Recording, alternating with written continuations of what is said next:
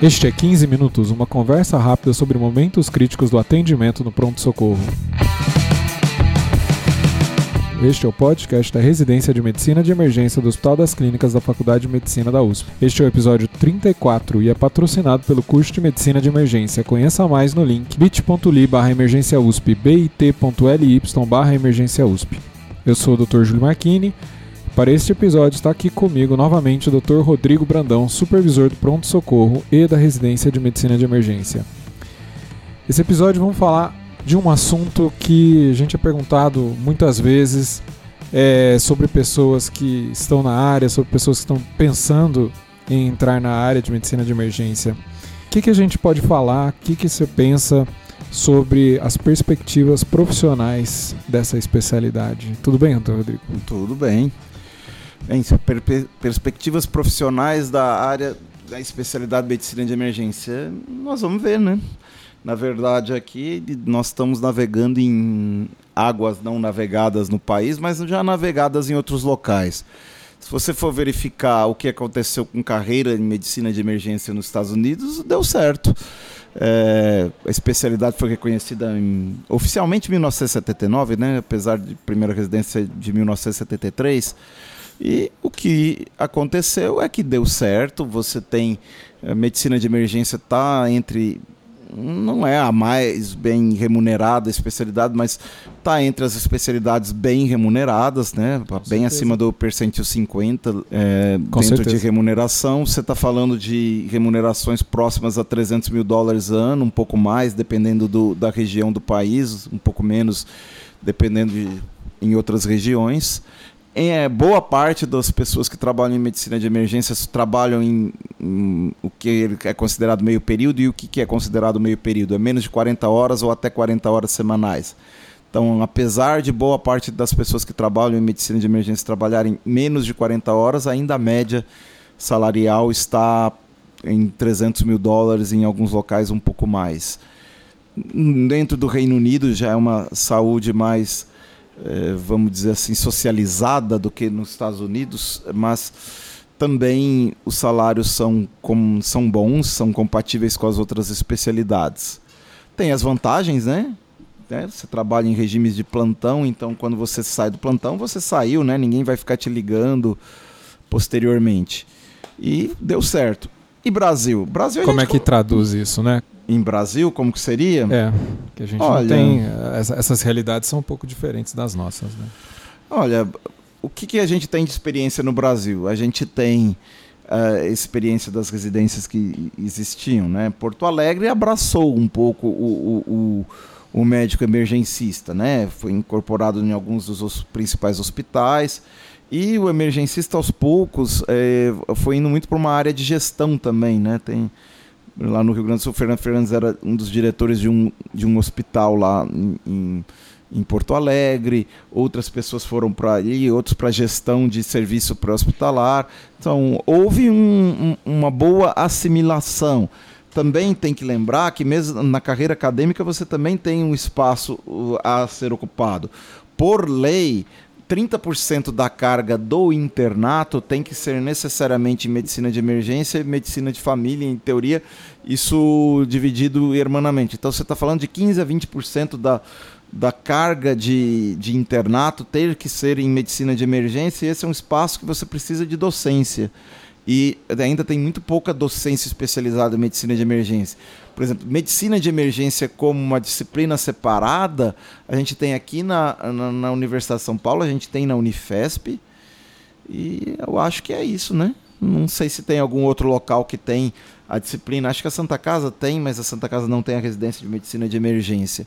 Então é um enorme espaço ali que até por normativa de até por determinação do Ministério da Educação é relativamente recente a determinação, tem uns, sei lá, seis anos talvez. E, e cada vez mais vai ser cobrado que tem esse espaço, e para ter esse espaço você tem que ter docente. Também tem, tem um espaço para quem for fazer a carreira docente. Eu sempre falo para os meus residentes que né, essa primeira geração que está fazendo medicina de emergência não vai ter grandes problemas em encontrar espaço. Uh, já no concurso, por exemplo, do Albert Einstein ali, abriram para médicos emergencistas prestarem também. É, então vai ter o espaço. Eu não sei daqui 10 anos. Daqui 10 anos será que o mercado vai ficar saturado? Não vai ficar saturado? Daqui a pouco o mercado vai ser ocupado, só vai dar plantão na medicina de, em emergência quem tiver a especialidade? É, provavelmente não, né? Mas a gente vai ter que esperar para ver. Outros dados objetivos também. É, o, existe um grande interesse na especialidade, né? Foram abertos muitas vagas de residência Acho que isso, isso é um. um não, não, não, se traduz exatamente ainda em carreira, mas existe um interesse. Além do que é, vários hospitais, é, part serviços particulares, o Einstein, como exemplo, também interessado e, e, abriu duas vagas de residência começando esse ano. Né? Eu tenho a impressão que talvez no, no Sírio também eles estão querendo. O Sírio tem autorização para abrir a, a, residência de medicina de emergência. Já saiu no SIG ali desde o ano passado, na verdade. Não, não abriram ainda, mas eles têm a autorização para abrir. Na verdade, parece até ser uma política de, do Ministério, né? Porque cada vez mais está sendo aberto residências de medicina de emergência. A gente sabe que o gap é enorme pra, em emergência no Brasil. Então, você está vendo, a gente tem a experiência da. Tem um hospital particular aqui em São Paulo, não vou falar o nome, que a experiência com médico emergencista foi muito bem sucedida e estão pagando salários diferenciados para né? eles ali por mostrarem que tem um desempenho acima do que seria esperado. Então, isso parece portas estarem sendo abertas. Já tem alguns médicos emergencistas nesse hospital em particular que foram chamados para funções de chefia, e isso em outros locais também. Principalmente quem conhece a especialidade tem chamado para ser coordenador de zona de saúde, coordenador de serviço pré-hospitalar. Você vê o tanto que, que, que é aberto a área de emergência, até se você for fazer uma procura por blogs ou ali, cada vez mais pessoas tendo seu próprio blog sobre medicina de emergência e com um monte de seguidores e cada vez mais pessoas interessadas. Ou seja, o interesse existe, a especialidade é atrativa, ela é atrativa também na, gra na graduação e cada vez mais pessoas procurando. Quanto mais você tiver pessoas com interesse, por paradoxal que pareça, isso na verdade vai levar, eh, elevar os salários em, em plantão para cima, porque você começa a ter uma exigência maior, porque a população também vai começar a cobrar, né, que você tenha uh, pelo menos um médico dentro do plantão que tenha uma experiência maior em emergência, que tenha talvez o título em emergência. Então as perspectivas, pelo menos no início, são boas e a gente tem que ver como é que vai se comportar o mercado aqui. Nos Estados Unidos deu certo, no Reino Unido deu certo. E o que, que, você imagina desses profissionais? É, o, como que eles vão trabalhar aqui no Brasil? Você, você imagina alguma coisa semelhante deles terem essa carga horária reduzida?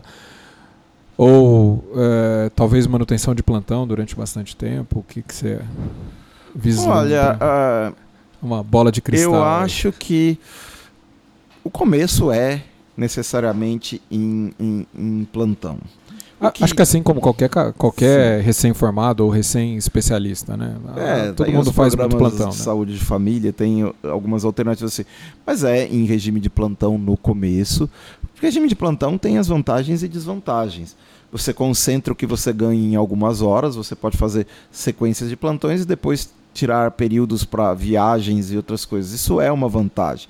E assim, para quem vive a vida real, quem participa de equipes que tem pacientes internados, eh, você na verdade está plantão de 24 horas, né? Porque você está em casa, mas o telefone toca e disponibilidade é a moeda que se espera de troca né, nessas situações. Então no começo tem isso aqui, mas conforme você se destaca dentro de plantão, eh, você é natural que você seja chefe de equipes em plantão ali. E como a formação de quem faz a especialidade de medicina de emergência envolve coisas como ultrassom, envolve coisas como gestão, é natural que, que essas pessoas passem a ser, por exemplo, uma referência para fazer um exame de imagem que seja necessário dentro de um serviço de emergência, ou que se tornem os gestores, ou chefes de equipe, ou coordenadores de programa. Boa parte das pessoas que fizeram a residência antes dela ser reconhecida oficialmente estão nessa questão de gestão e de chefia. Dão plantão ainda, mas boa parte do seu tempo passam como chefia em ensino. Essa é a maior perspectiva nesses momentos. Depois a gente vai ter que ver, mas eu acredito que vai ter um misto de metade do tempo em plantão, metade do tempo em outras funções. E, e eu fico imaginando que essa é uma função muito importante, porque você vai poder homogeneizar as condutas de todos os plantonistas, você vai estar gerenciando os diferentes protocolos, é alguém que precisa fazer esse papel. Né?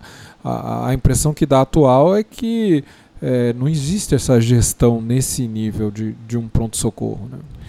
Gestão em departamento de emergência é, é empírica praticamente, né? Tem muito pouca coisa como validações. Você tem alguma validação de fast track, não é tanta, e de algumas outras medidas, mas são todas as medidas que foram tomadas por gente que participa do pronto socorro tal. Quem está no pronto socorro vai conseguir ter as melhores ideias para mudar a gestão e modificar e melhorar o cuidado ao paciente. Isso é natural por esse motivo que as pessoas estão as pessoas que da área de emergência estão cada vez mais entrando nessa função de coordenar fluxos, fazer projetos para diminuir lotação de pronto socorro ou para melhorar desfechos.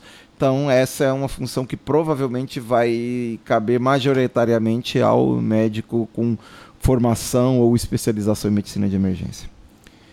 E um outro fator importante é até a parte logística de você ter um plantão, muitos locais dividem artificialmente aí o paciente com uma queixa clínica, queixa cirúrgica. Você tem que ter profissionais que vão ficar em cada um desses locais. É, pronto-socorros mais completos hoje em dia vão até ter ortopedista de plantão 24 horas, vai ter o, o clínico, o cirurgião, é, o, o, o pediatra é, e, e, talvez até outras especialidades, sendo que você talvez conseguisse, pelo menos a primeira vista desses pacientes, quem vai estar lá presencialmente poderia ser substituído pelo emergencista.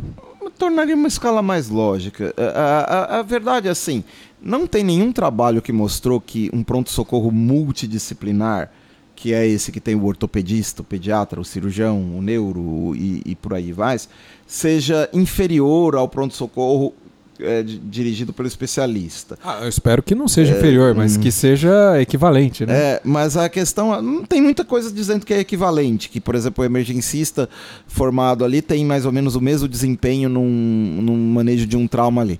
Mas o problema é assim, você vai fazer uma escala de pronto socorro é, você tem momentos de movimento uh, baixo, então, e que não é sustentável do ponto de vista econômico você ter o ortopedista de plantão ou o cirurgião de plantão. Atender eventualmente um paciente. E, e, e, isso não, não é economicamente viável. Então você começa a ter essas pessoas à distância, mas também à distância ela recebe um terço de plantão e se vier recebe o plantão inteiro.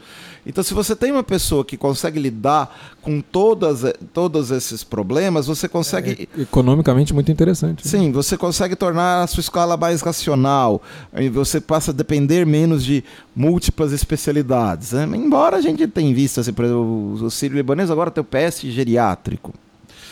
Então, assim, aumentou-se as especialidades no PS. Assim, é até interessante se você for pensar depois do paciente que vai ser internado posteriormente. Mas do ponto de vista de manejo, de, de de, de departamento de emergência, você não vai ter grandes diferenças ali. O, o Einstein tem um PS oncológico, né? Também. Bem, bem. Mas aí também a gente está falando de nichos específicos. Do ponto de vista de desfecho de emergência, isso nunca vai fazer grandes diferenças ali. Eu acho assim, o, o pronto-socorro deveria ter, o, pelo menos todos os pronto-socorros deveriam ter alguém com um, não necessariamente especialidade, mas uma vivência em medicina de emergência em geral, porque o paciente não é só o trauma, às vezes ele tem alguma coisa clínica associada, ele não é só o AVC, ele tem às vezes alguma outra coisa assim, né? Aquela questão lá, o anyone, anything, anytime, assim, toda qualquer um, toda hora, qualquer coisa é, faz parte do modelo do emergencista e é importante ter alguém com esse espírito dentro do, do departamento de emergência. Então, cada vez mais esse espaço vai ser ocupado, pelo menos parcialmente. Acho que a gente não, só não comentou aí do APH também, que é um outro nicho importante. Do... A APH é, é praticamente uma, é uma